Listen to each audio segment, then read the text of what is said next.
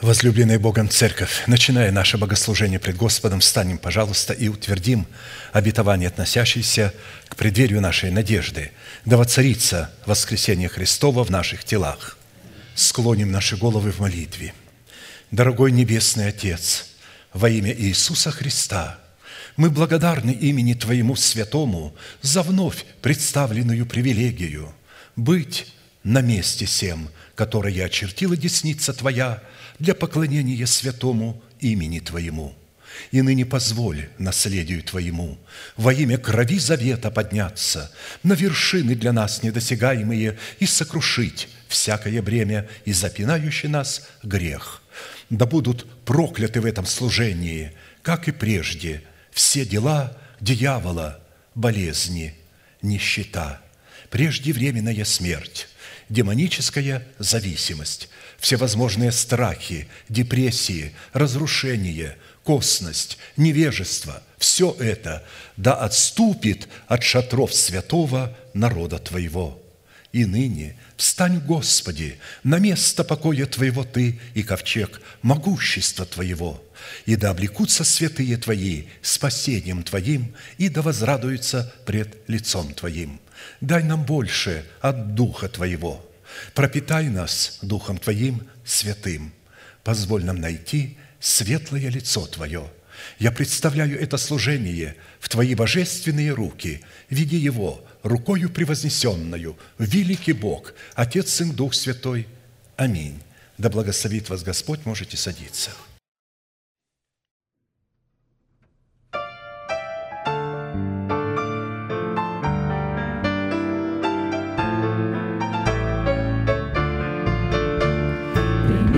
Спасение, святую любовь. За наше спасение Христос пролил кровь.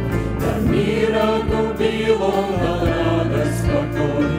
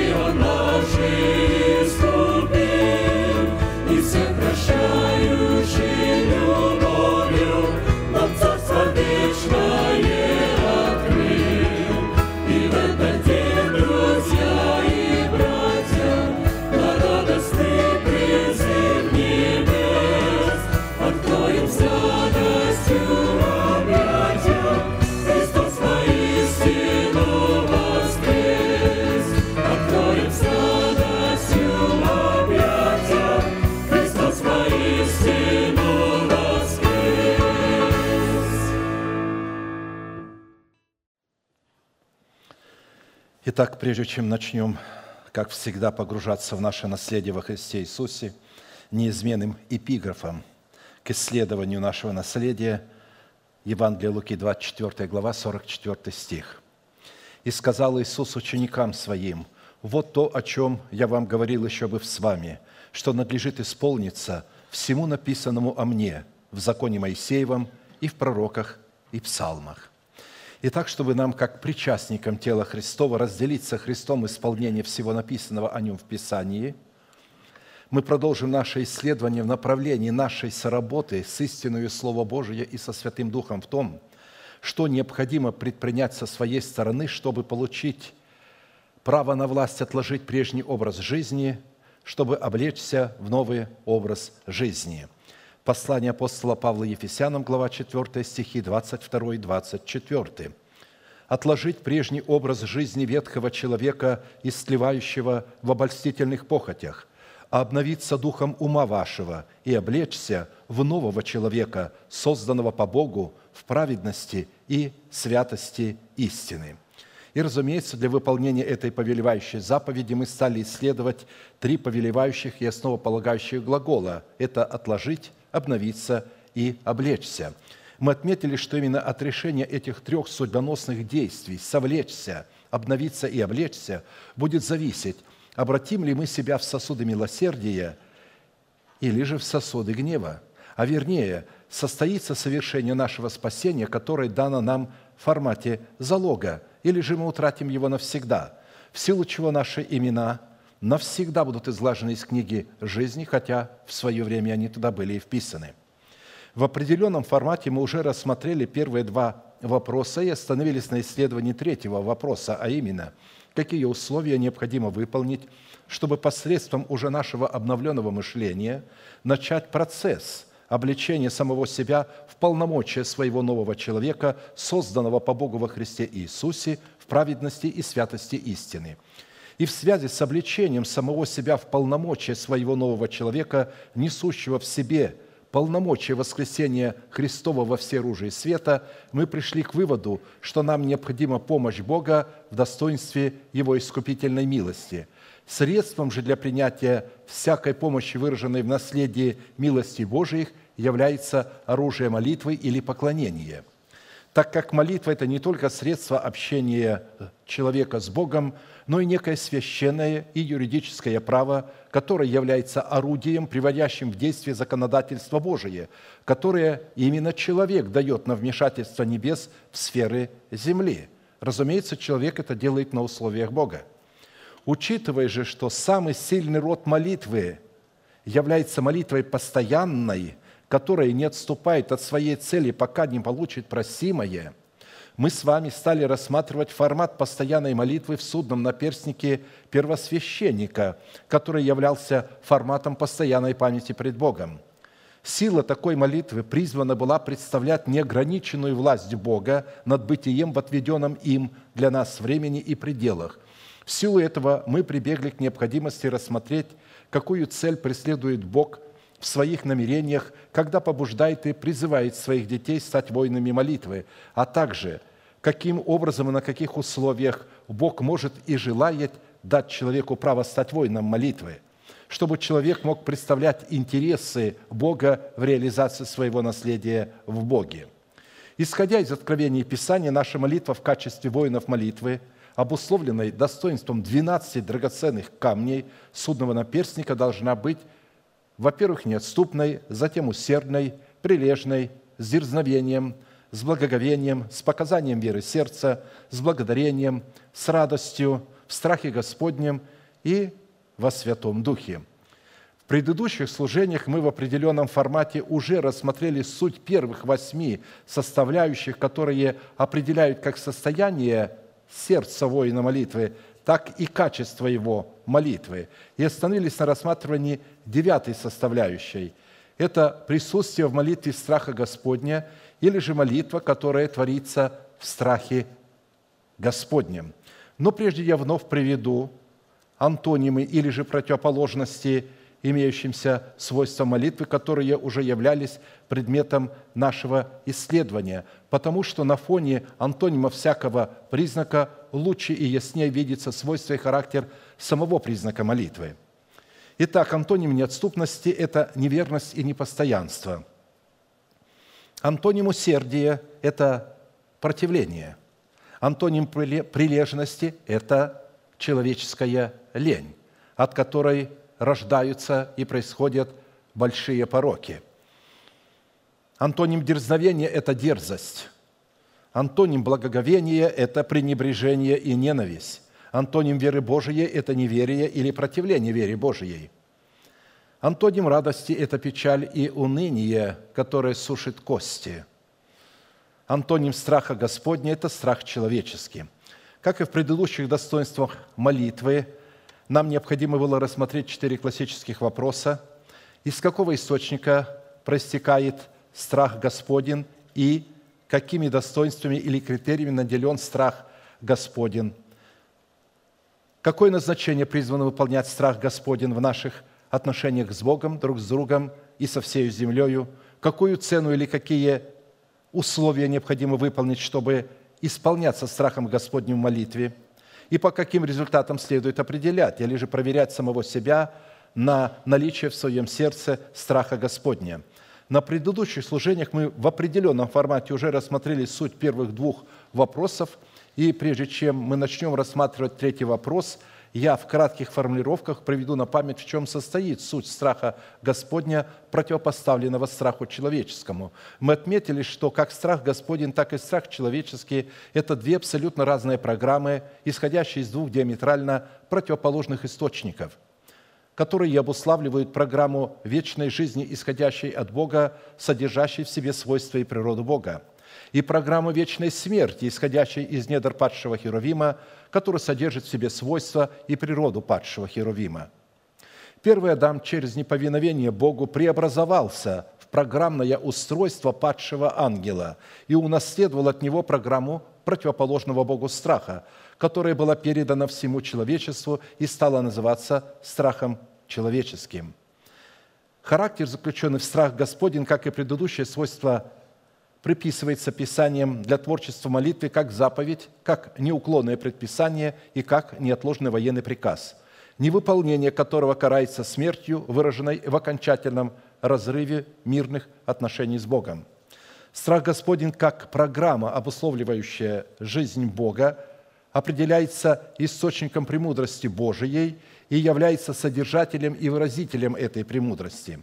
И как программа может пребывать и выражать себя не иначе, как только в программном устройстве, которым является мудрое сердце человека, возрожденного от Бога, который как раз и становится обладателем верного разума, пребывающего в заповедях Господних. Начало мудрости – страх Господен, разум верный у всех исполняющих заповеди Его. Хвала Ему пребудет вовек. Псалом 110, 10. Мы отметили, что причина многих заблуждений косности как раз и кроется в том, от чего наш разум поставлен в зависимость. Если мы ставим наш разум в зависимость от людей, мы будем угождать их косности, их невежеству и их религиозным амбициям. Если поставим свой разум в зависимость от преданий человеческих, то ради этих преданий мы будем устранять заповедь Божию. Если же поставим свой разум от логического или же рационального мышления – или же приобретенного опыта, то мы также будем далеки от страха Господня.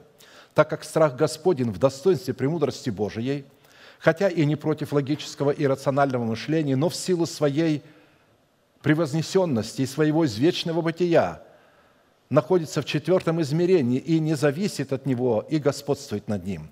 А посему только тогда, когда мы – вопреки множеству человеческих авторитетов, поставим свой разум в зависимость от откровения Писания, которое мы можем получить не иначе, как только через человека, посланного Богом.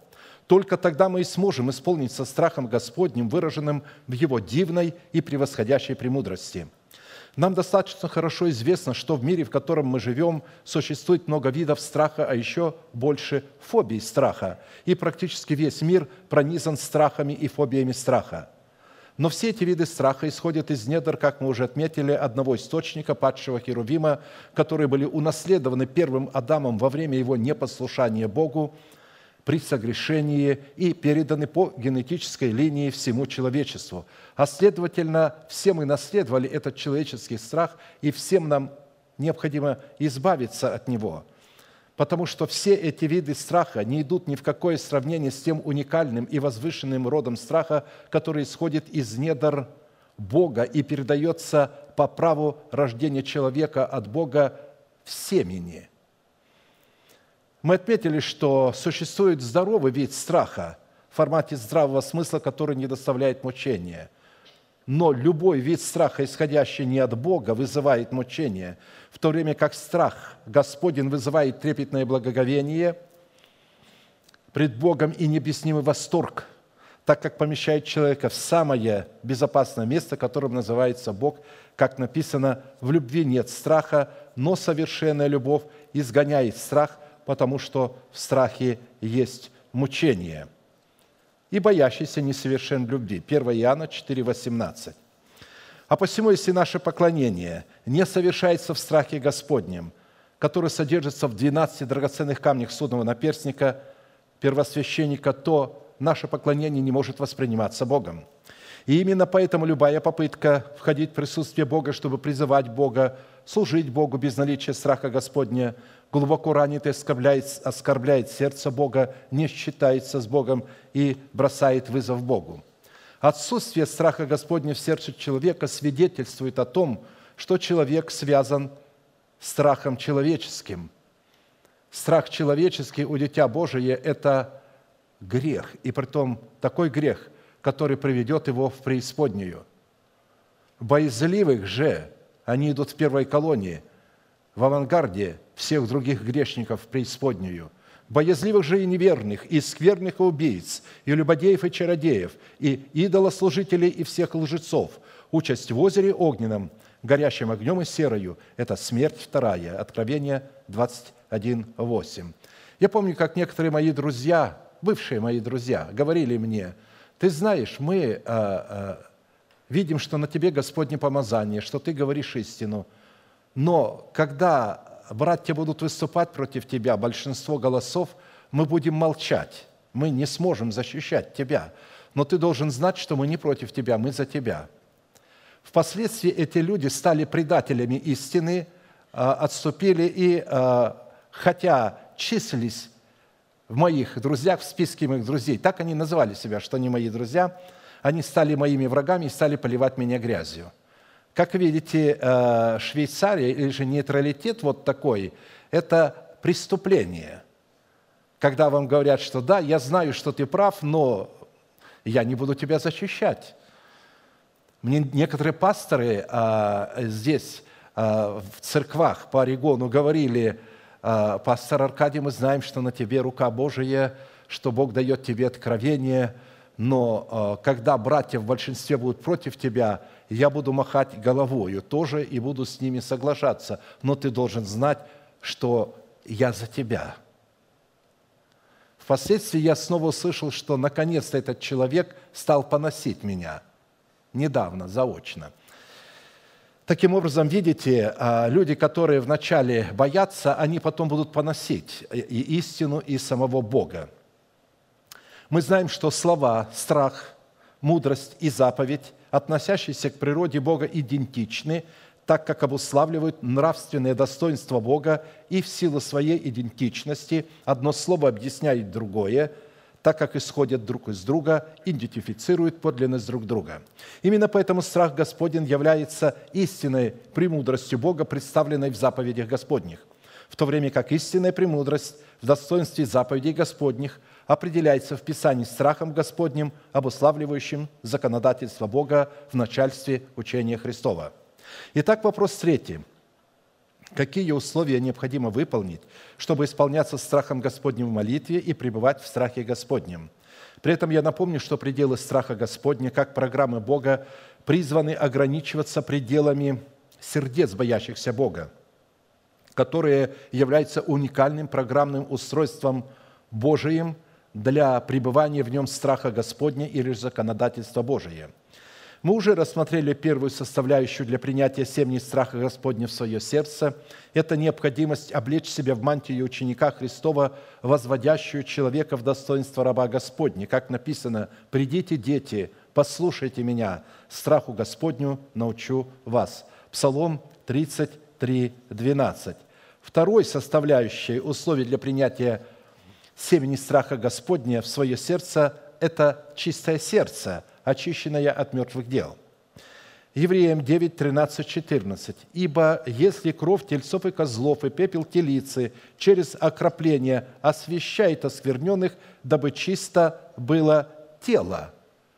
До тех пор, пока тело нечисто, Христос не может воцариться в этом теле. То есть мы не можем облечься в нового человека – то коль, то коль ми паче кров Христа, который Духом Святым принес себя непорочного Богу, очистит совесть нашу от мертвых дел для служения Богу, живому и истинному».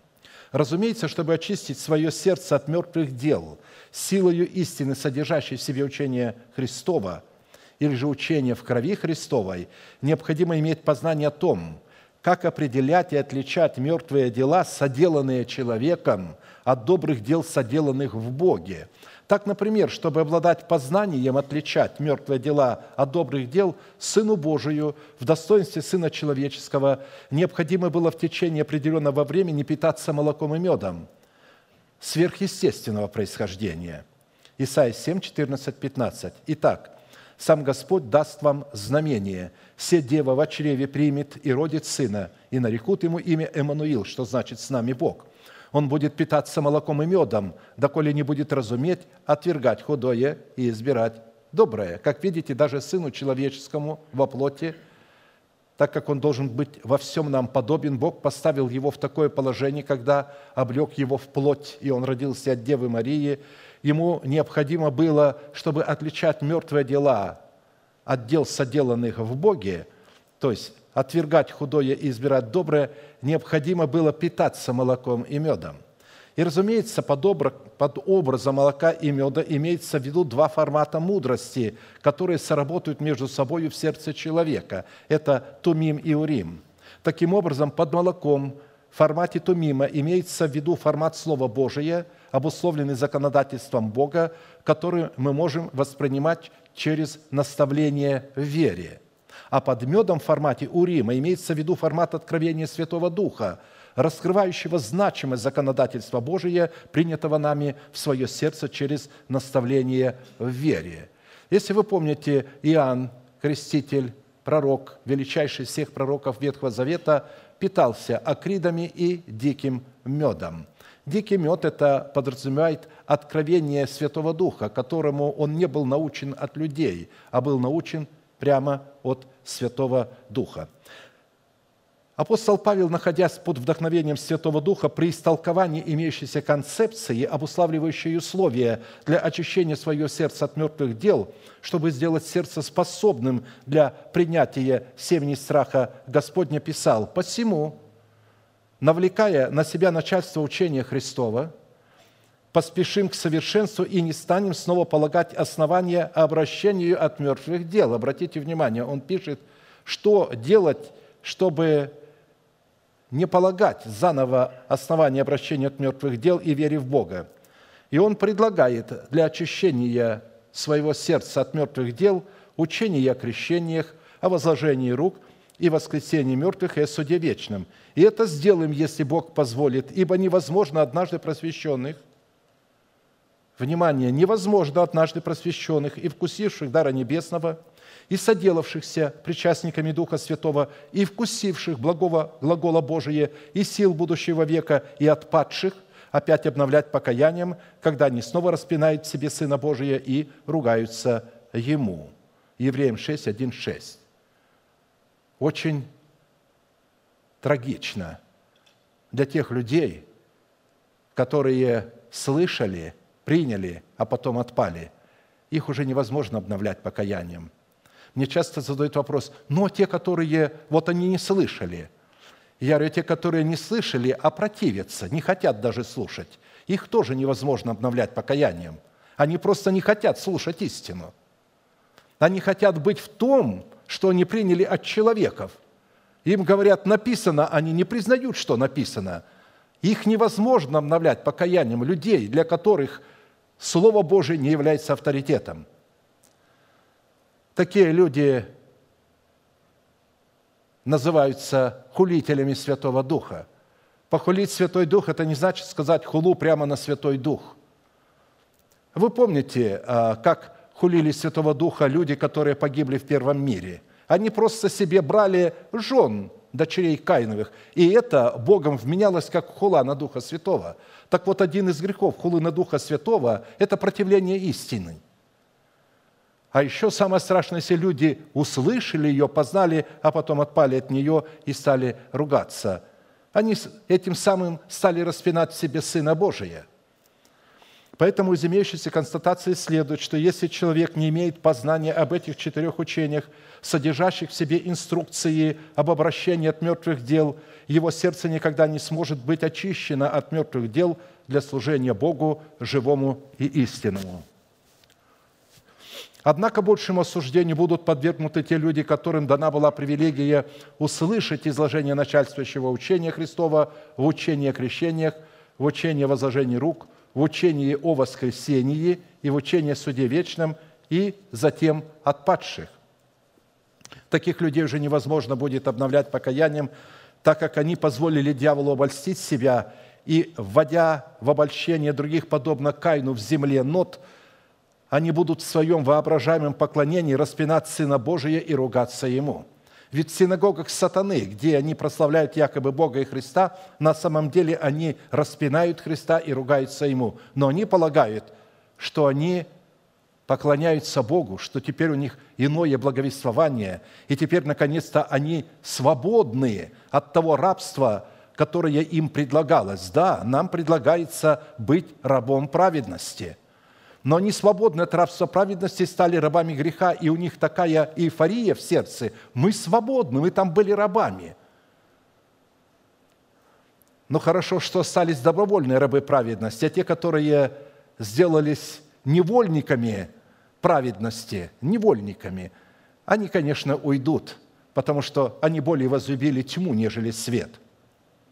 Вот как об этом говорит одно из мест Писания по вдохновению через пророчество царя Давида, Псалом 68, 23, 29. «Да будет трапеза, то есть то учение, то их благовествование, да будет оно им сетью, и мирное пиршенство их, пирш, пиршество их западнею, да помрачатся глаза их, чтоб им не видеть, и чресла их расслаб навсегда. Излей на них ярость Твою и пламень гнева Твоего, да обымет их. Жилище их да будет пусто, и в шатрах их да не будет живущих, ибо кого Ты поразил, они еще преследуют. И страдания уязвленных Тобою умножают. Здесь говорится о том, что Бог поражает нас тогда, когда Он погружает нас крестом Господа Иисуса в смерть, когда мы умираем для своего дома, когда мы умираем для своего народа и для своих желаний. В это время происходит страдание. И вот Давид как раз об этом говорит.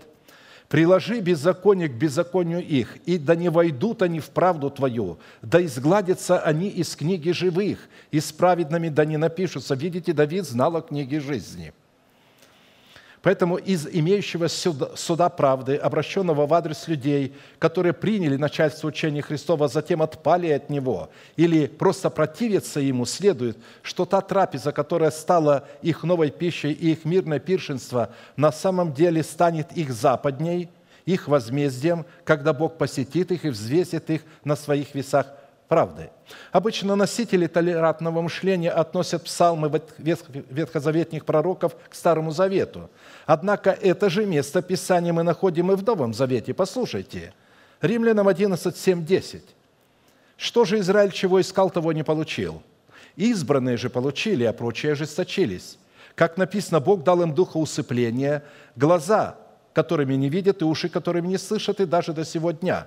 Это написано у пророка Исаии – а тут он приводит сразу и пророка Исаию и Давида. И Давид говорит, да будет трапеза их сетью, тенетами и петлею возмездие им, да помрачатся глаза их, чтобы не видеть, и хребет их да будет согмен навсегда. Во-первых, трапезы, которая стала западней для отпадших людей, это их собственная евангелизация, на которую их Бог не посылал.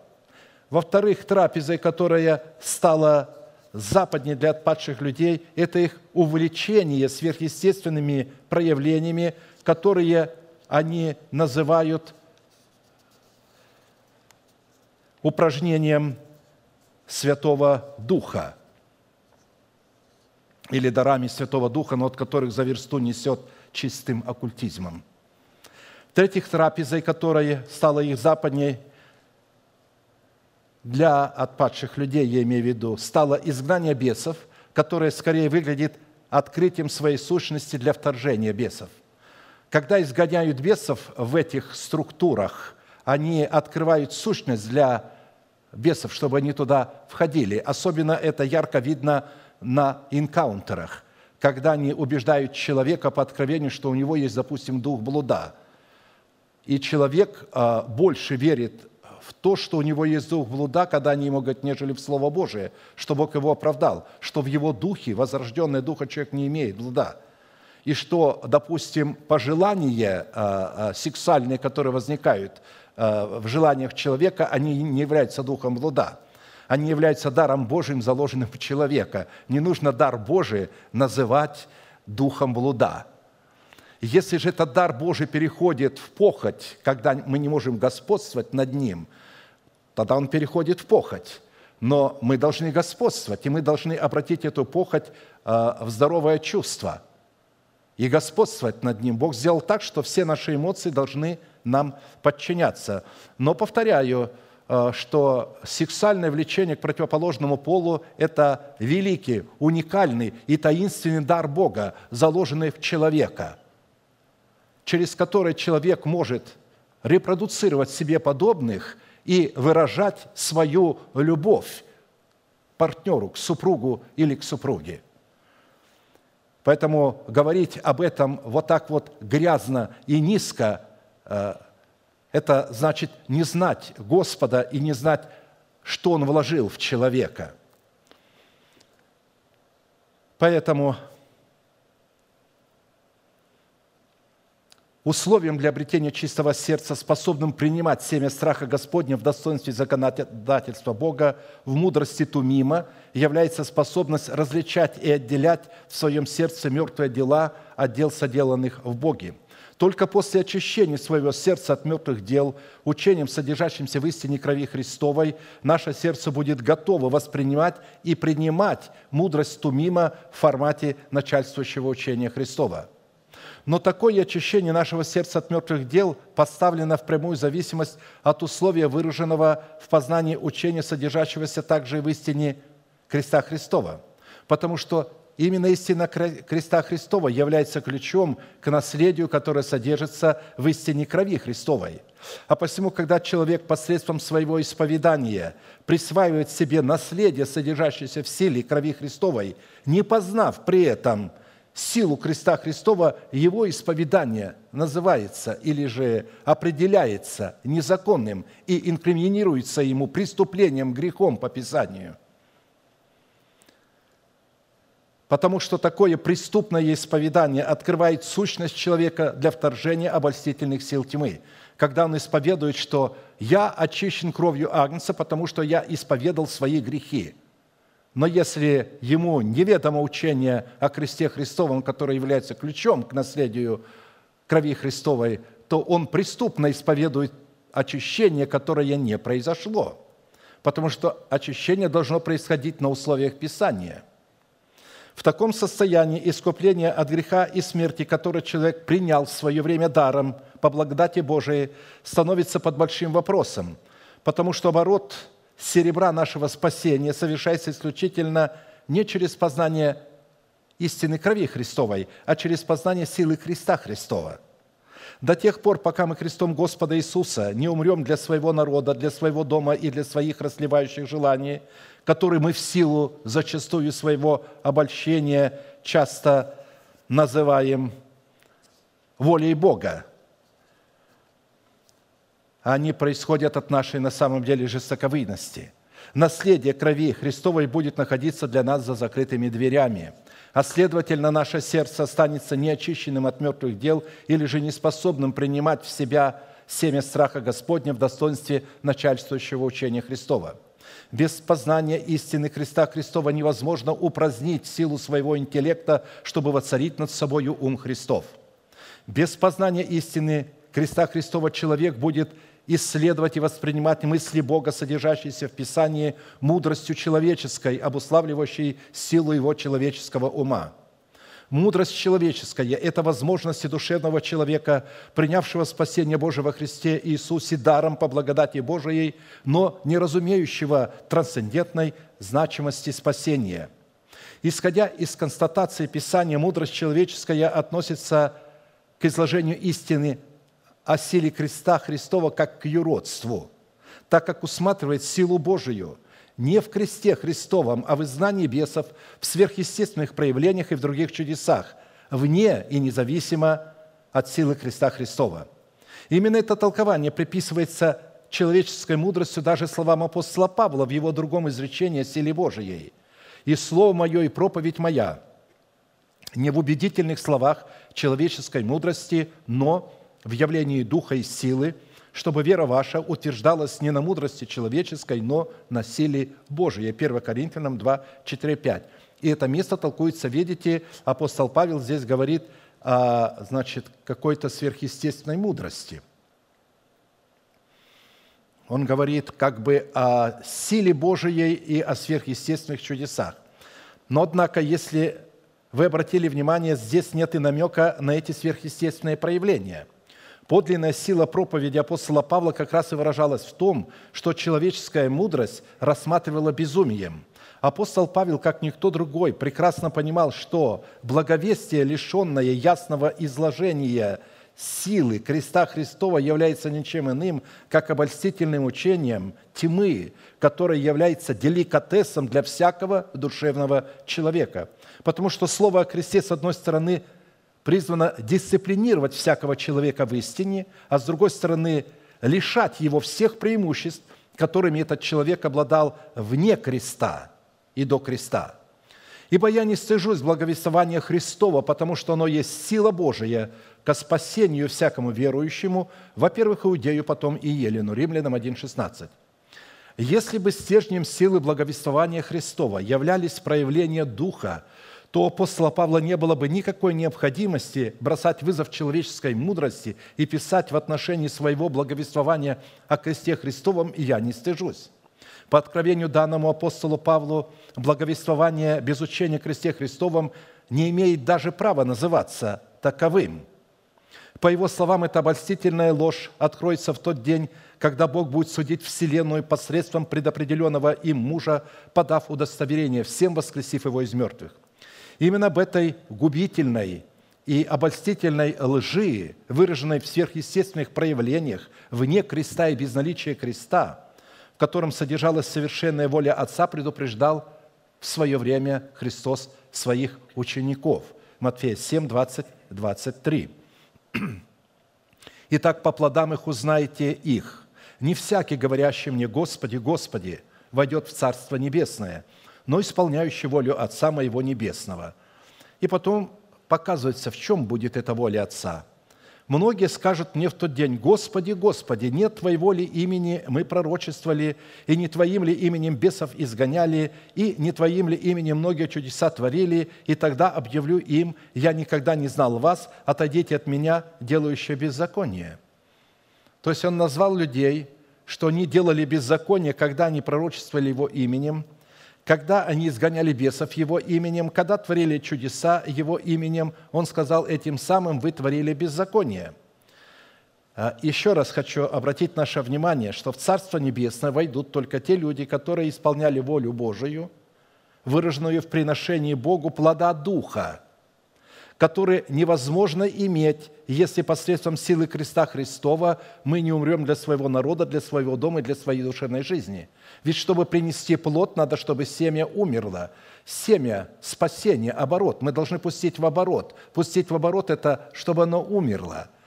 То есть допустить, дать возможность Духу Святому, чтобы Он погрузил нас крестом Господа Иисуса Христа в смерть.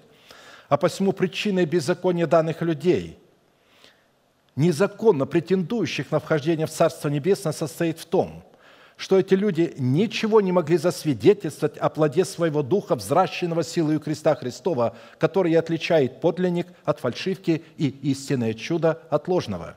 Эти обольщенные слепцы утверждали, что они изгоняли бесов именем Иисуса, в то время как на самом деле находились под зависимостью религиозных бесов обольщения – Потому что, исходя из Писания, истинная победа над бесами совершается через потерю своей души в смерть Господа Иисуса, что невозможно без силы Его креста.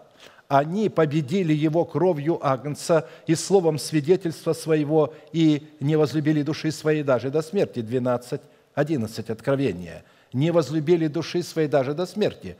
То есть для того, чтобы не возлюбить душу на смерть или предать ее на смерть, а только можно при познании креста Христова, так как мы умираем для своих расливающих желаний или же душевных желаний, желаний крестом Господа Иисуса – Поэтому здесь и написано, что они победили древнего змея, называемого дьяволом и сатаною, не путем изгнания бесов и упражнением даров Святого Духа, а кровью Агнца, исповеданием веры своего сердца и потерей своей души, которая была бы невозможна без силы, сокрытой в крови Христовой и в кресте Христовом. 1 Коринфянам 1, 17, 18 апостол Павел писал, «Ибо Христос послал меня не крестить, а благовествовать, не в премудрости слова, чтобы не упразднить креста Христова, ибо слово о кресте для погибающих юродство есть, а для нас спасаемых сила Божия». Итак, несмотря на то, что благовестие апостола Павла совершались потрясающие чудеса и знамения, включая изгнание бесов и разного рода исцеления, даже воскрешение из мертвых. Он сам три раза был воскрешен из мертвых. Его побивали палками насмерть выбрасывали за, город, ученики приходили, чтобы похоронить его. Написано, он встал и пошел с ними. Мы бы хотели дальше узнать, э, что ж не пишет э, Святой Дух через апостола Луку, что как он стал, а как вот то, что его избили, это же... Э, я недавно решил посмотреть в интернете, как избивают палками. То есть есть суд, где, допустим, в мусульманских странах приписывают палки. Эта палка берется, то есть его привязывают и прям палкой начинает его бить. Там потом показывают, что не только тело, кости дробятся – кости дробятся от, от этой палки, когда они приписывают 100 ударов палкой, допустим, или 100 ударов плетью э, там, за, э, за что-то. Ну, 40 ударов плетью, если в пьяном виде ты за рулем был. Но это в клочья изорвут э, все, что там у тебя есть. Ты сидеть долго не сможешь. Они одевают сюда такой кожи, но только это место оставляют голым, и такая плеть мощная, крученная, здоровая, как дал, моментально э, разрывает, буквально разрывает все. Течет кровь, куски мяса летят, а ну-ка 40 ударов. Да там до костей все пробивает, клочья, клочья просто э, висят. Человек сперва кричит, а потом теряет сознание и перестает кричать. Его под руки оттуда выносят, обливают водой – Э, смазывают, и все это сидит судья, здесь все это, вот так там суд. Э, э, а если там что-то пострашнее, то просто побивают камнями или вот побить палкой. Так вот, когда Павла били палками, то его забили, а камнями забивали. Другой раз он написано, был день и ночь в глубине морской, потерпел кораблекрушение, корабль, на котором он плыл, и он погрузился в воды, он пробыл там день и ночь, сутки побыл. И опять не описывает Писание, каким же образом он оттуда был взят, вытащен, как он воскрес, какая рыба его оттуда вытащила, или сам он оттуда, или ангел Божий. Но нам интересно, правда? Но Дух Святой не находит это, он просто говорит, что Павел говорит о нем, нигде не написано, он сам пишет об этом, что он день и ночь пробыл во глубине морской. Но он не полагался вот на эти вещи. Почему он их не расписал? Посмотрите, он много пишет о кресте Христовом, но не пишет об этих чудесах и знамениях, потому что люди войдут в Царство Небесное, не э, упражняя, не за то, что они упражняли чудеса и знамения, и что с ними происходило, и что через них эти чудеса происходили, а за то, что крестом Господа Иисуса Христа они умерли для своего народа, дома и своих желаний, благодаря чего они смогли принести плод Духа. Это очень важно – Поэтому он говорит, а я не желаю хвалиться разве только крестом Господа нашего Иисуса Христа, которым для меня мир распят, и я для мира. Именно в наследии креста Христова Бог сосредоточил всего самого себя, всю свою мудрость, всю свою праведность и святость, весь свой справедливый суд и всю свою избирательную любовь. И именно в силе креста, не в силе крови – невозможно собственными силами избавиться от мерзости, которые являются присущими и врожденными лакомствами нашей души, которые мы унаследовали по суетной жизни или от суетной жизни наших отцов. Для этой цели Бог приготовил свою благодать, сосредоточенную в силе креста Христова, которая способна упразднить силу нашей души в лице ветхого человека с делами его, с его ополчением. Умертвите земные члены ваши, блуд, страсть, нечистоту, злую похоть, видите, небесов изгоните – а умертвите их. Бесов легче, значит, сказать, сатана, дух блуда, выйди из меня. А кто тебе сказал, что у тебя дух блуда? Кто тебе сказал? И давай давить ему в живот, давай, а теперь сплюнь. Давит ему в грудь, и бес изыди, изыди, а теперь он плюет. Для меня странно, что эти люди, которые были там, с которыми так делали, потом они от этого отказались, сейчас они опять туда пошли, и опять а, а, этот ил и грязь опять пьют и восхищаются этими сверхъестественными чудесами, которые там происходят. Когда дети Божии начинают полагаться и повать на чрезвычайность полученных ими откровений, на успех в служении, на силу помазания и на дары Святого Духа, они открывают в своей сущности широкий пролом для вторжения обольстительных сил тьмы – Для этой цели Бог приготовил свою благодать, сосредоточенную в силе креста Христова, которая способна упразднить силу нашей души в лице нашего ветхого человека и открыть путь к восхитительному наследию, содержащемуся в крови Христовой. Подводя итог данной составляющей, следует, если мы позволим истине Слова Божия и силе Святого Духа очистить наше сердце от мертвых дел, выполнив для такого освящения и посвящения все необходимые условия, вот тогда у нас и появится возможность принять семя страха Господня в свое сердце. Итак, третья составляющая условия для принятия семени страха Господня в свое сердце состоит в том, чтобы чтить Слово Бога. И относиться к Слову Бога, представленному в имени Бога, и в законодательстве Бога так, как чтит и относится к своему Слову сам Бог – поклоняюсь пред святым храмом Твоим и славлю имя Твое за милость Твою и за истину Твою, ибо Ты возвеличил Слово Твое превыше всякого имени Твоего». Псалом 137, 2. Чтобы чтить живое Слово, исходящее из уст Бога в формате законодательства Бога, и относиться к этому Слову так, как чтит и относится к нему сам Бог, необходимо дать определение месту, на котором Бог возвеличил свое слово превыше всякого своего имени. Так как, исходя из этого и других мест Писания, Бог возвеличил свое слово превыше всякого своего имени именно на этом святом месте, ради этого святого места и в пределах этого святого места. На иврите эта фраза «возвеличить слово», вот именно само слово «возвеличить» – это вырастать из земли – он зашел пред ним, как сухой росток из земли, говорится о Христе. Мы были созданы из земли. То есть возвеличить э, Слово. Почему Давид поклоняется перед Словом в лице святого храма Божия?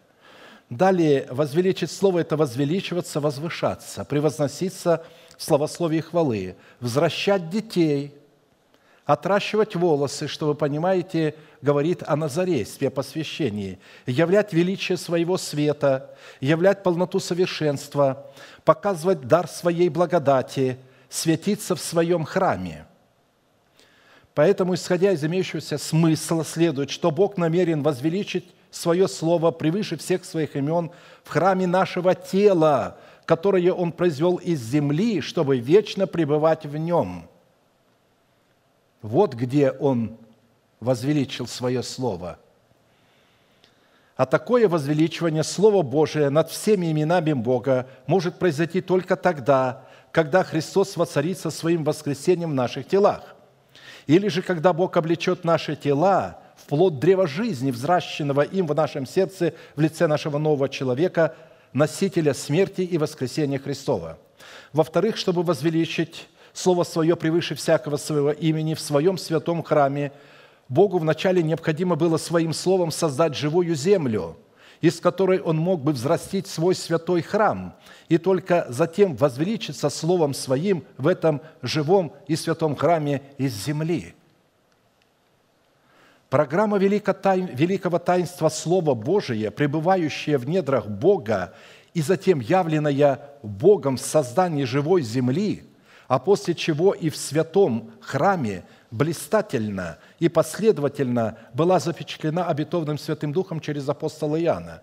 Я э, Иоанна 1, 1, 5 немножко расширил, чтобы вы увидели, что в начале было слово, а, здесь есть место, где слово в оригинале греческом «логос», а в другом есть место, где это слово называется «рема».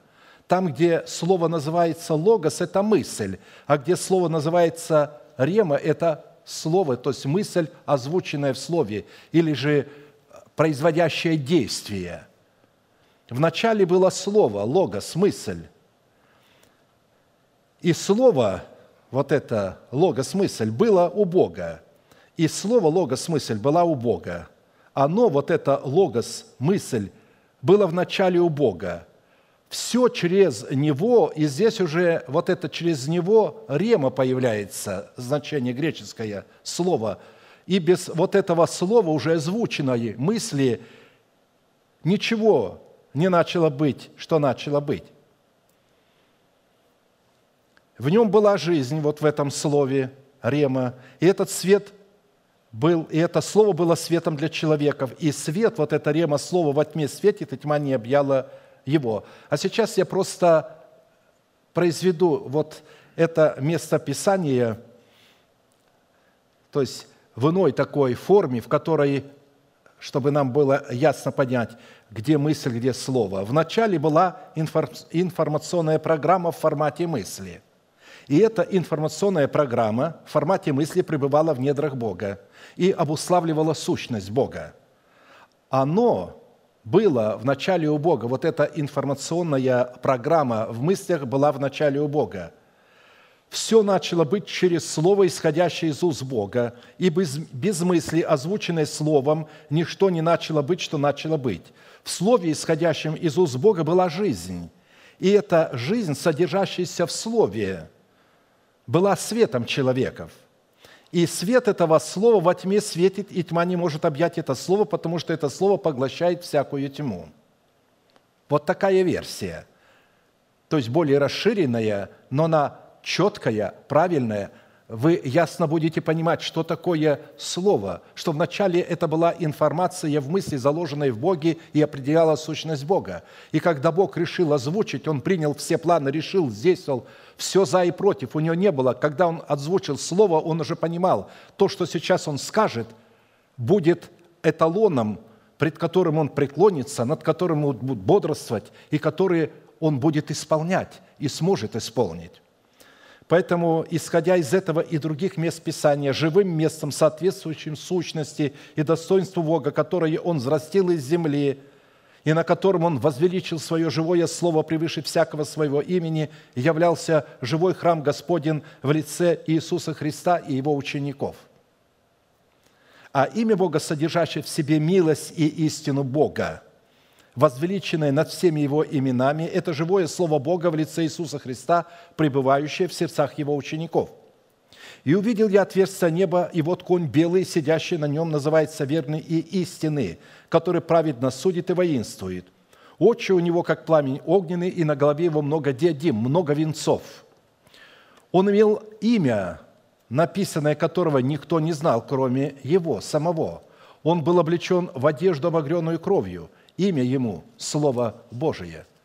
Видите, он возвысил имя, не просто слово, а имя этого слова. У этого имени, то есть у этого слова есть имя, и он это имя возвысил. Имя ему – Слово Божие. И воинства небесные следовали за ним на конях белых, облеченные в весон белый и чистый.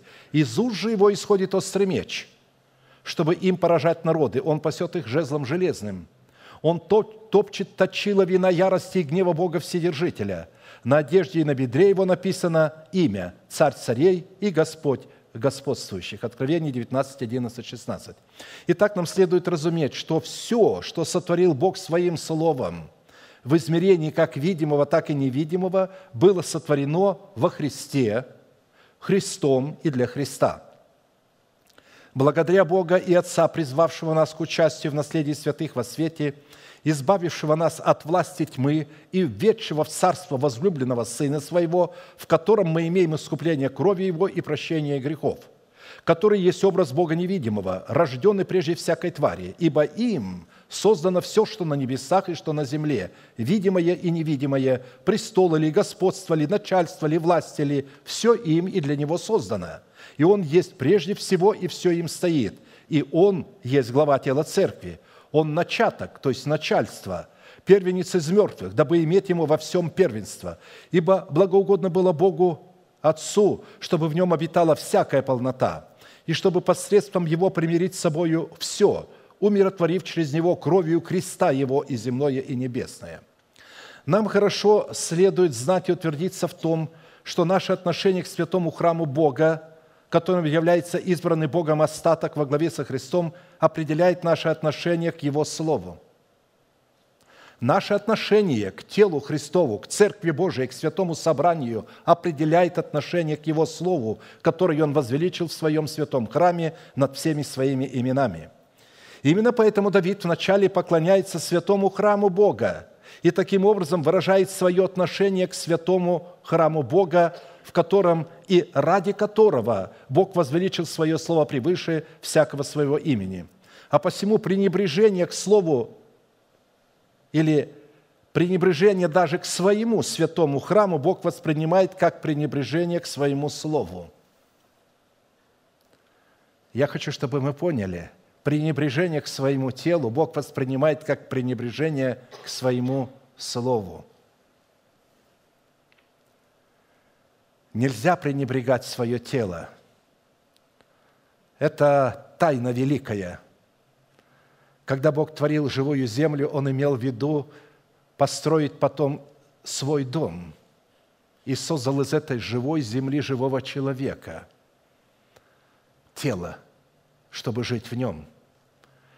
И Давид понял, чтобы почтить Слово Божие, нужно почтить храм, в котором он возвысил это Слово – Пренебрежение к святому храму Бога – это такой род преступления, за который не остается боли и жертвы за грех, но некое страшное ожидание суда и ярость огня готова пожать противников. Мы имеем в виду Церковь Иисуса Христа, которая состоит из многих тел, но составляет одно тело. Это также один из грехов против Святого Духа, когда люди оставляют собрание. Посмотрите, давайте прочтем это место Писания, Евреям 10, 25, 31.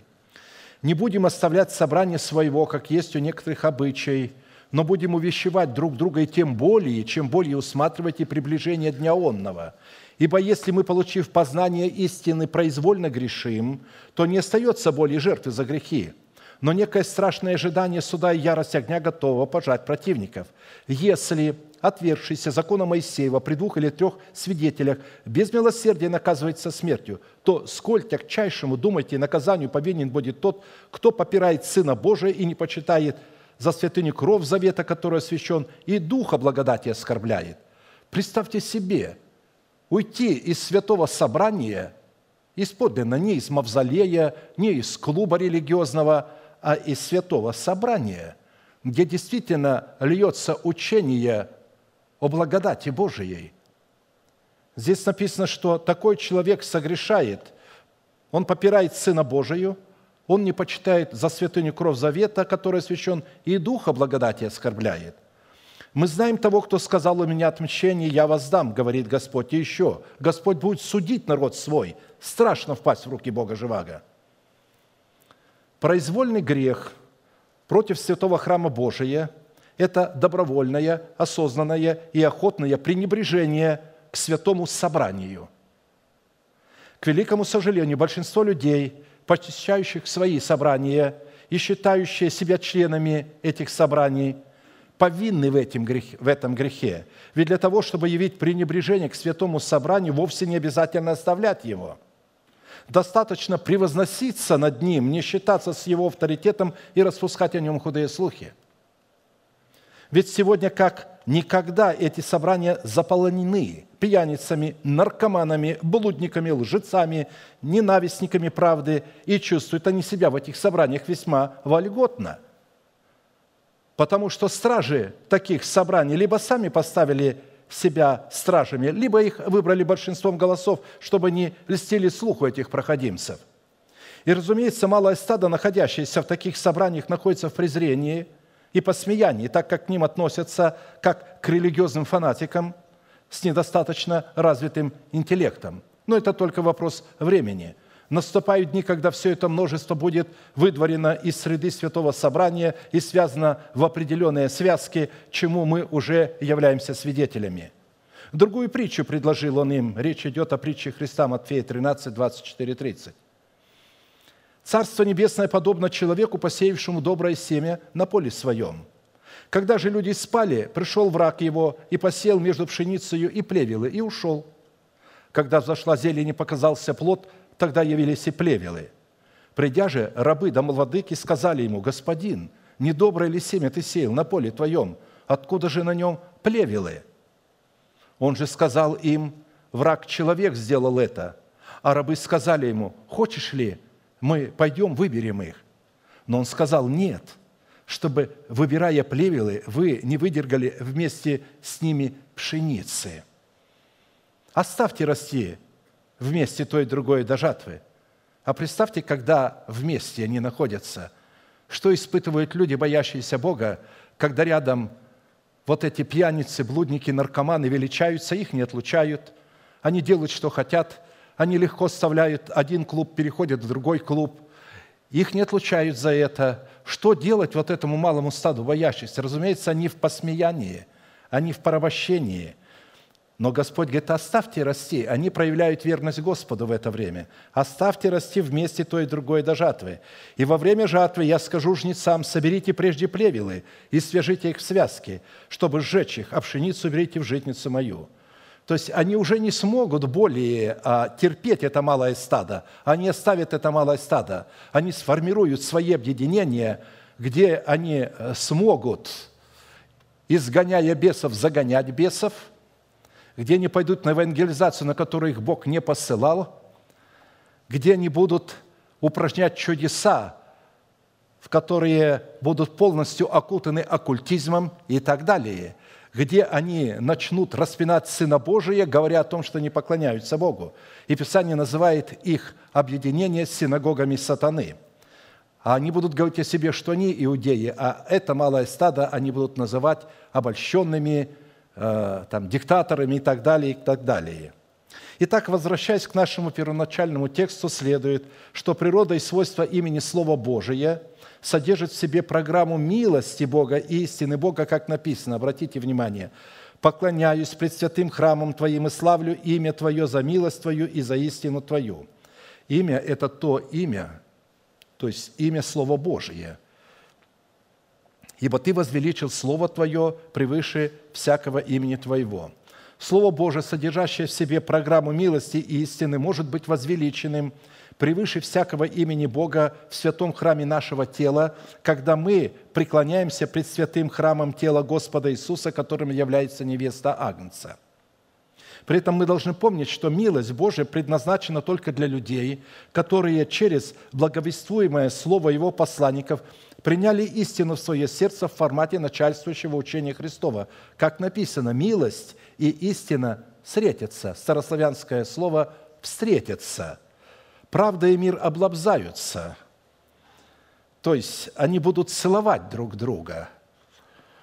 Истина возникнет из земли, а правда приникнет с небес, и Господь даст благо, и земля наша даст плод свой – Правда пойдет пред ним и поставит на путь стопы свои.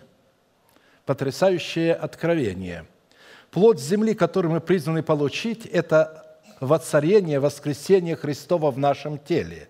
И земля наша даст плод – нам следует иметь в виду, что созидание нашего тела в святой храм Божий и возвеличивание Слова Божия в святом храме нашего тела над всеми именами Бога может происходить не иначе, как только через добровольную и осознанную соработу человека с повелевающим Словом Бога. И такая соработа призвана происходить через повиновение услышанному Слову, обусловленному страхом Господним или законодательством Бога. Потому что Слово Божие – формате страха Господня. Это прежде всего программа Бога, которая содержит в себе цели Бога, устремление Бога, желание Бога, план Бога, средства Бога и силу Бога.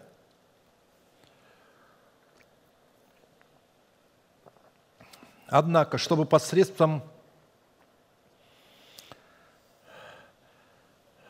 милости Божией задействовать свои средства для Бога, свой план и свою силу для достижения своих целей, сокрытых в программе своего слова. Богу необходимо было программное устройство в достоинстве человеческого сердца, в котором пребывают два формата мудрости в достоинстве начальствующего учения Христова и Святого Духа, открывающего суть и назначение имеющегося вероучения – Посему, исходя из этих констатаций и откровений Писания, Бог пребывает, успокаивается не иначе, как только в конечных результатах своего слова, которым является святой храм нашего тела. Ведь пока он человека не сотворил же, он не успокоился. Мы видим, что Бог успокоился в седьмом дне. Вот пока Бог не воцарится в храме тела, потому что Он же для этого его создавал, Он не успокоится – подлинный покой, подлинная суббота не настанет, потому что наше тело является его покоем. Он хочет успокоиться в храме нашего тела. И для достижения исполнения своего слова в нашем теле Бог что делает? Он бодрствует над словом своим именно в святом храме нашего тела. Он не где-то бодрствует над словом, он бодрствует над словом, которое он возвеличил в храме святого тела. Это говорит о том, что Бог вездесущий, и Он бодрствует в каждом человеке отдельно над Своим Словом, чтобы воцариться в этом храме, в каждом отдельном человеке. Нет, потому что Он вездесущий, Он способен одновременно разговаривать с миллиардами людей так, как будто бы Он один на один с тобой разговаривает, в силу своей вездесущности – и, конечно же, сатана, не имея таких возможностей, а, убеждая одного человека, обманывая, навевая его мысли какие-то, он не может рядом сидящему в это время ничего сделать. Он может только работать в одном направлении. Бог же работает сразу в направлении всех своих клеток. Вот смотрите, как тело Христова, как голова. Каждая клетка соединена, и каждая клетка получает программу для своего действия через голову – миллиарды клеток в человеческом теле. Бог показал, как работает Его Слово. Миллиарды, и как Его Слово бодрствует, как Он бодрствует над ним. В человеке Бог так сотворил человека, что э, его мозг бодрствует над каждой клеткой тела, получая оттуда информацию и давая ей приказы и повеления, что ей следует делать. Ни одна клетка не действует сама по себе. Как только клетка – по каким-либо а, причинам перестает подчиняться голове, она называется раковой клеткой и убивает тело человека. Поэтому как только человек в собрании начинает не признавать Слово Божие в людях, мне недавно позвонили а, с одной группы а, из Германии, говорит, у нас есть одна сестра, ей 80 лет, она начала вдруг говорить, повыбрасывала все книги, говорит, что вы, говорит, человеку поклоняетесь? У нас есть Слово Божие и Святой Дух.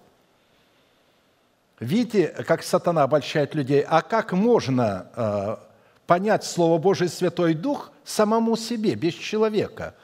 Ведь Бог это делает все в человеке. Посмотрите, Он говорит, я поклоняюсь пред святым храмом Твоим, в котором Ты возвеличил, только через церковь а, а Бог может это сделать и через человека. Что нам, говорит, с ней сделать? Я сказал, отлучите ее, да и хватит с ней играть в игры. Если она 80 лет не могла дойти до этого, она уже не дойдет.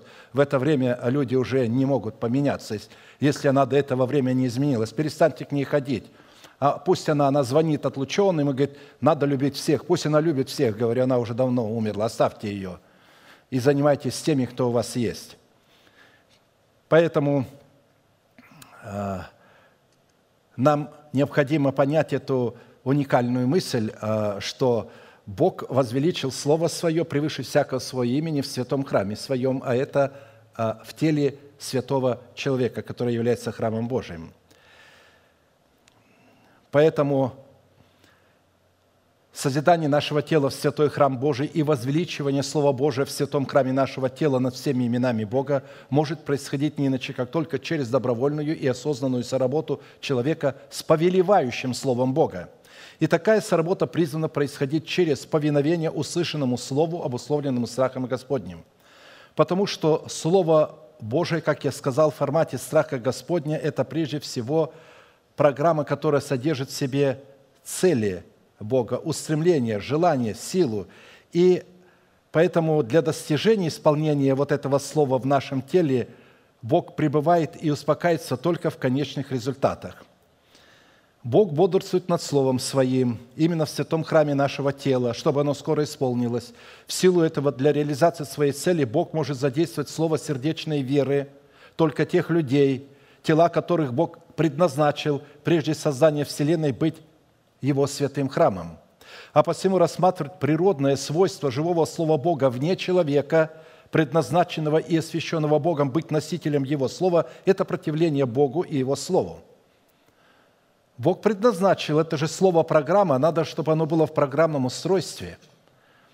На сегодня мы имеем достаточное количество людей надменных, жестоковыйных и высокомерных, которые полагают, что с одной стороны они прекрасно могут познавать Слово Божие и Святой Дух силою своего ума без человека, поставленного Богом, а с другой стороны, что они могут и обязаны – они просто полагают, что они обязаны инспектировать, судить и винить, и критиковать такого человека, и соглашаться с ним только в тех случаях, когда он совпадает с их собственным мнением. Нам следует избавляться от таких горе-умников и общаться и не общаться с ними. И чем скорее, тем лучше. Потому что такие люди являются помехой и преградой для реализации конечной цели, поставленной Богом, возвеличить Слово Свое во святом храме нашего тела. Богу нужно будет а, к последнему времени выбросить из а, церкви таких людей, чтобы они сформировали свои собственные соединения, деноминации и так далее. Вот как об этом написано у Иеремии 1, 4, 12. «И было ко мне слово Господне, прежде нежели я образовал тебя в чреве, я познал тебя, и прежде, нежели ты вышел из утробы, я осветил тебя пророком, для народов поставил тебя». То есть, обратите внимание, Слово Божие будет идти через человека. Бог будет посылать свое Слово не через написанное Слово, а через человека, живое Слово Бога. Мы должны читать и исследовать написанное Слово, тогда нам легче будет понимать живое Слово. Но он говорит, смотрите о таких людях, которых он приготавливает. Когда он их приготавливает? Он говорит, прежде, нежели я образовал тебя в чреве, я уже познал тебя. И прежде, нежели ты вышел из утробы, я уже светил тебя пророком, для народов поставил тебя. А я сказал, о Господи Боже, я не умею говорить, ибо я еще молод. Но Господь сказал мне, не говори, я молод, ибо ко всем, кому пошлю тебя, пойдешь, и все, что повелю тебе, скажешь. Не бойся их, ибо я с тобою, чтобы избавлять тебя, сказал Господь. И простер Господь руку свою и коснулся уст моих, и сказал мне, Господь, вот я вложил слова мои в уста твои, смотри, я поставил тебя в сей день над народами и царствами, чтобы искоренять и разорять, губить и разрушать, созидать и насаждать. И было ко мне слово Господне, что видишь ты, Иеремия? Я сказал, вижу жезл миндального дерева. Господь сказал мне, ты верно видишь ибо я бодрствую над Словом Моим, чтобы оно скоро исполнилось». Видите, Иеремия увидел это в себе. Что видишь ты? Он говорит, я вижу. Поэтому, исходя из этого пророческого изречения, следует, прежде чем направить свое слово для реализации своей цели, Бог ищет в начале человека, в уста которого он мог бы вложить свое слово – и такого человека Бог познает, прежде чем он будет образован в чреве, и освящает его, чтобы он был его пророком. Интересно, что на иврите слово «пророк» означает такие определения – скоро, поспешно, быстро.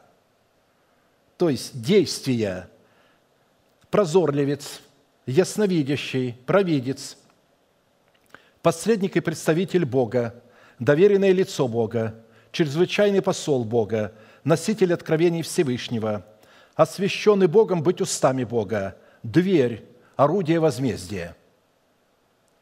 Представляете, люди отвергают и говорят, а у меня есть моя голова.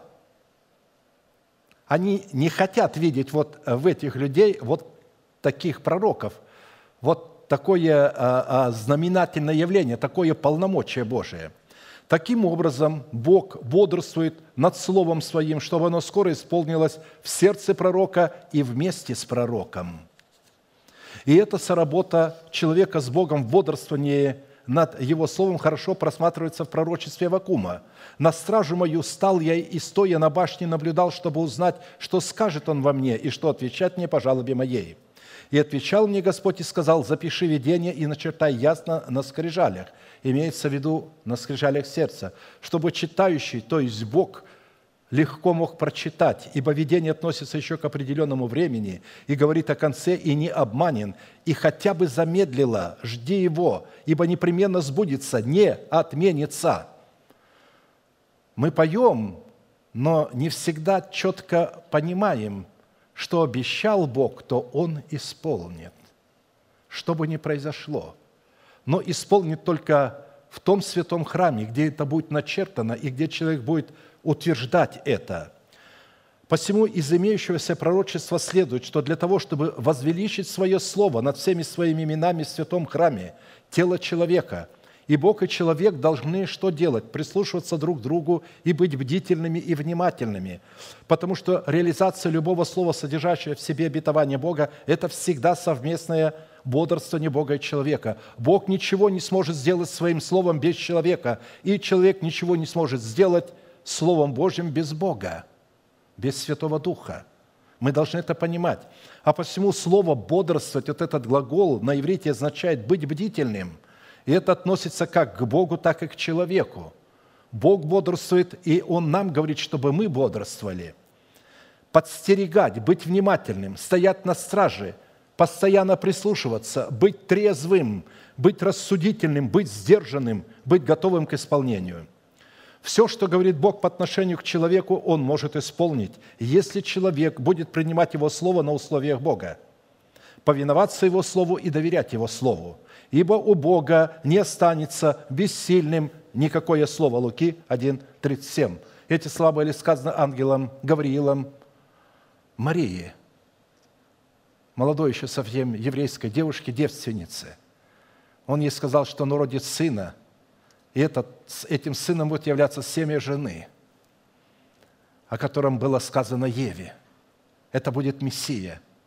Она сказала, как это будет, я мужа не знаю. Архангел Гавриил сказал, сила Всевышнего найдет, найдет на тебя, и Дух Святый осенит тебя, потому рождаемое будет святое. И она сказала, да будет мне по слову твоему. И стало так. То есть он ей сказал, не бойся, ибо у Бога не остается бессильным никакое слово – Поэтому в данном случае Слово Божие не остается бессильным в любом случае.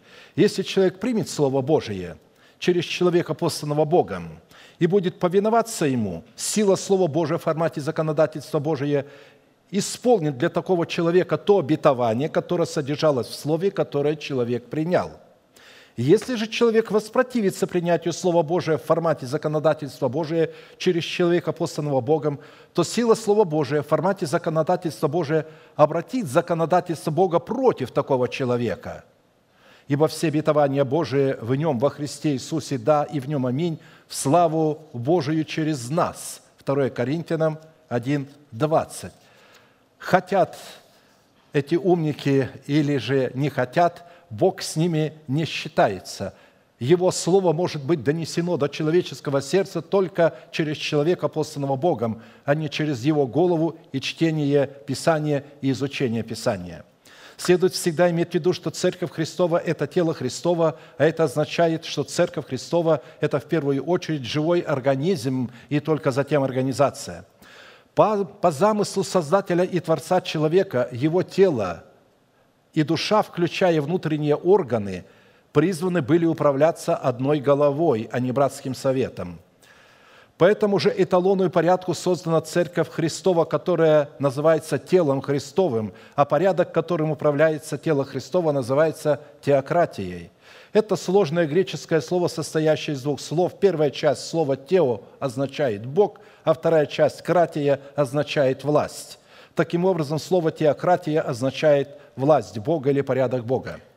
В силу чего божественным порядком управления в теле Христовом, а в частности в каждом конкретном собрании святого народа, власть Бога должна быть представлена только во главе одного человека.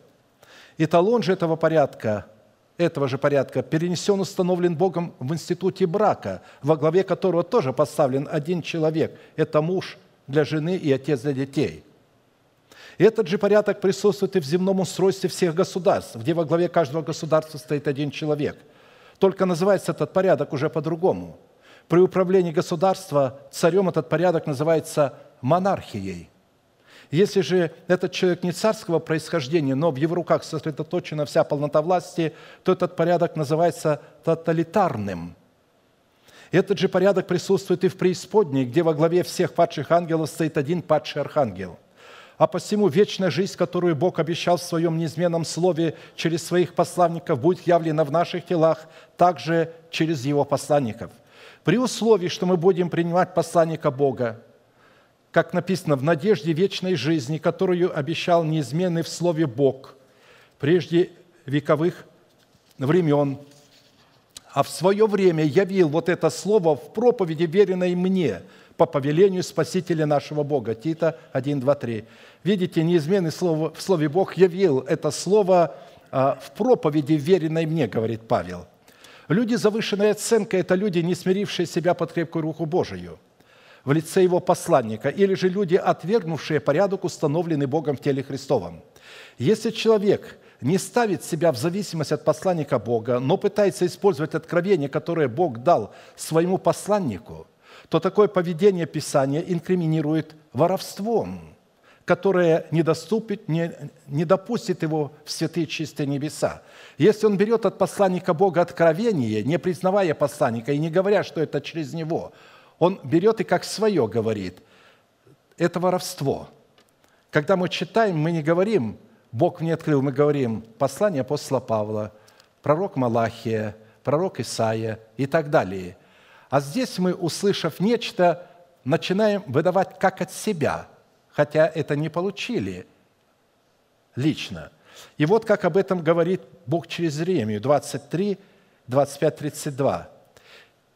«Я слышал, что говорят пророки моим именем, пророчествующие ложь, они говорят, мне снилось, мне снилось. Долго, долго ли это будет в сердце пророков, пророчествующих ложь, пророчествующих обман своего сердца?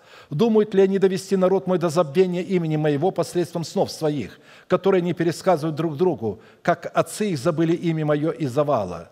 Пророк, который видел сон, пусть и рассказывает его как сон. У которого мое слово, то пусть говорит слово мое верно. Что общего у мекины с чистым зерном, говорит Господь? Слово мое не подобно ли огню, говорит Господь, и не подобно ли молоту, разбивающему скалу? Посему вот я на пророков, говорит Господь, которые крадут слова мои друг у друга. Мои слова крадут друг у друга. Вот я на пророков, говорит Господь, которые действуют языком своим, а говорят, Он сказал. Вот я на пророков ложных снов, говорит Господь, которые рассказывают их и вводят народ мой в заблуждение своими обманами и обольщениями тогда как я не посылал их и не повелевал им, и они никакой пользы не приносят народу сему, говорит Господь. Итак, подводя итог данной составляющей, следует, если мы для принятия семени страха Господня в свое сердце не примем решение, чтобы чтить Слово Бога и относиться к Слову Бога в человеке, которого послал Бог, так как чтит и относится к своему Слову сам Бог, мы окажемся в ополчении Его врагов, и тогда наше сердце будет навсегда закрыта для страха Господня, и мы будем изглажены из книги жизни. Аминь. А теперь слоним наши колени, кому это возможно, или же наши головы, и будем молиться и благодарить Бога за то слово, которое мы могли иметь сегодня. Дорогой Небесный Отец, во имя Иисуса Христа я вновь и вновь с радостью поклоняюсь в сердце Твоего святого храма – котором Ты возвеличил Слово Твое превыше всякого имени Твоего. А то, что Ты возвеличил над всем храмом Слово Твое, Ты показал откровениями Твоими, чрезвычайность откровений Твоих потрясающая. Ты показал, что Ты создал землю только ради одной цели. Вдохнул в нее жизнь Твою, сделал ее живой планетой, чтобы создать из нее человека. Затем ты послал Сына Своего, который в подобии плоти греховной имел этот же состав земли, для того, чтобы Он мог искупить тех людей, которые поклонятся пред святым храмом Твоим.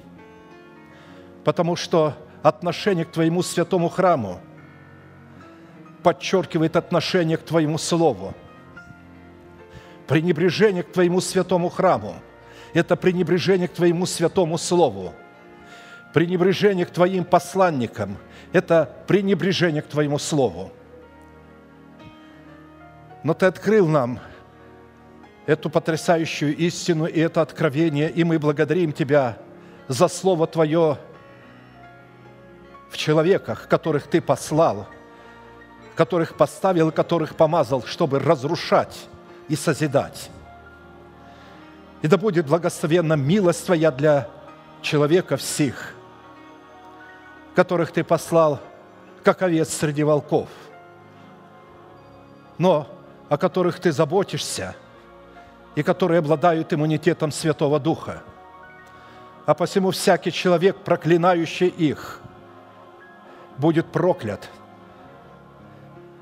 и ему не будет возможно получить прощение, так как это в твоих глазах будет являться хулою на твоего Святого Духа. Пренебрежение твоим святым собранием ты воспринимаешь как хулу на Святого Духа, как непочтение к своему Слову, как поругание над кровью Сына Твоего Иисуса Христа. Отказ принимать истину Твою в начальствующем учении Христовом ты воспринимаешь за такой грех, за который нет прощения.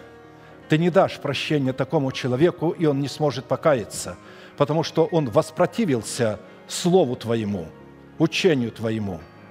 И мы благодарим Тебя, Господи, что независимо от других грехов, которыми мы согрешаем пред Тобою, мы не согрешили этими грехами.